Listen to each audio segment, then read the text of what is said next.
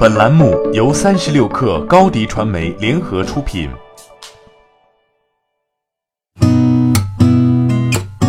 八点一刻，听互联网圈的新鲜事儿。今天是二零一八年六月二十五号，星期一。你好，我是金盛。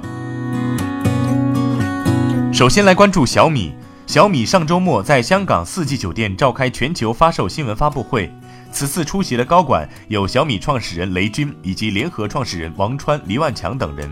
这是香港交易所修订后的新股上市规则生效后，同股不同权架构企业 IPO 的首单破冰。小米宣布将于七月九号在港交所主板挂牌交易，成为港交所上市制度改革后首家采用不同投票权架构的上市企业。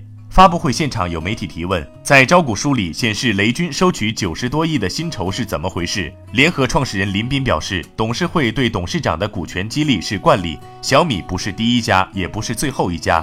董事会在雷军不知情的情况下开会，一致通过做出这样的决定，这是因为小米成立后，雷军做出非常多的努力和对公司做出了巨大的贡献，是实至名归的。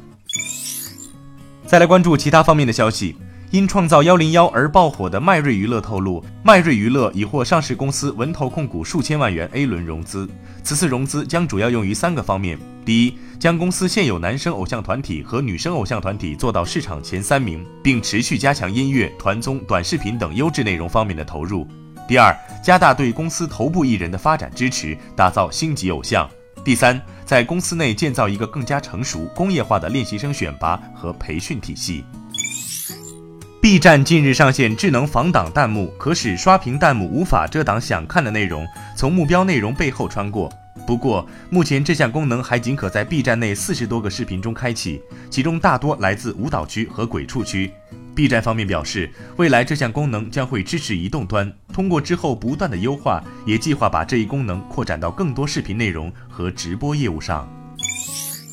中国电信最新宣布，自二零一八年七月一号开始取消流量漫游费，手机用户省内流量升级为国内流量，不含港澳台流量。至此，三大运营商全都确认七月一号起取消流量漫游费。韩国媒体报道称，截至二零一七年，韩国和中国初创企业数量分别约为九点八三万个和六百零五点九万个，中国的初创企业数量是韩国的六十一倍。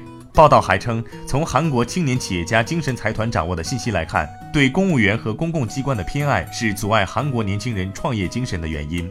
根据该财团的调查结果，影响年轻人创业的各种因素中，偏好安稳职场、害怕失败排在第一二位。此次调查也发现，百分之八十的韩国人都没有创业的想法，百分之十一点七的韩国人计划两年后创业，有创业意向的韩国人仅占百分之十九点一。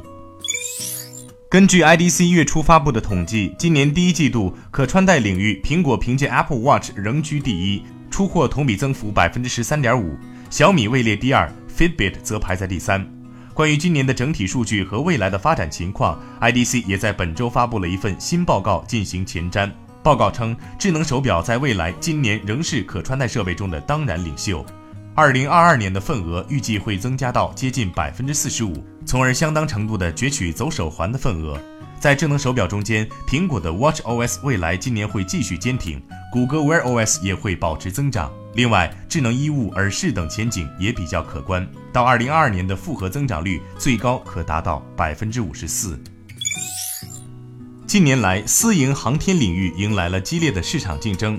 SpaceX 蓝色起源、维珍银河就是其中比较有代表性的。虽然遇到了许多的研发困难，但蓝色起源还是宣布了一则好消息，将于明年开售太空机票。虽然蓝色起源公司没有给出机票的价格，但表示预计将很快对 New Shepard 发射系统进行首次乘客测试。New Shepard 太空舱可容纳六名宇航员，并拥有五百三十平方英尺的宽敞空间，这个空间比美国宇航局的水星舱大十倍。好，今天咱们就先聊到这儿。更多精彩内容就在三十六课 App 音频频道。责编：彦东，我是金盛。八点一刻，咱们明天见。